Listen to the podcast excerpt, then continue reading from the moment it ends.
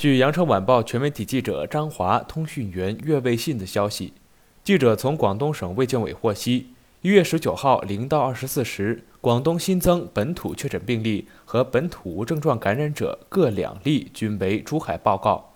全省新增境外输入确诊病例三例，广州报告两例，分别来自法国和越南；东莞报告一例，来自法国。新增境外输入无症状感染者五例。广州报告四例，分别来自美国、法国、日本和越南；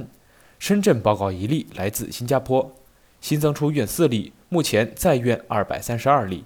截至一月十九号二十四点，全省累计报告新冠肺炎阳性感染者七千零五十六例，境外输入五千零三十三例，其中确诊病例三千六百八十九例，境外输入两千零四十八例，无症状感染者三千三百六十七例。境外输入两千九百八十五例。更多资讯，请关注《羊城晚报》羊城派。这里是《羊城晚报》广东头条，我是主播陈子燕。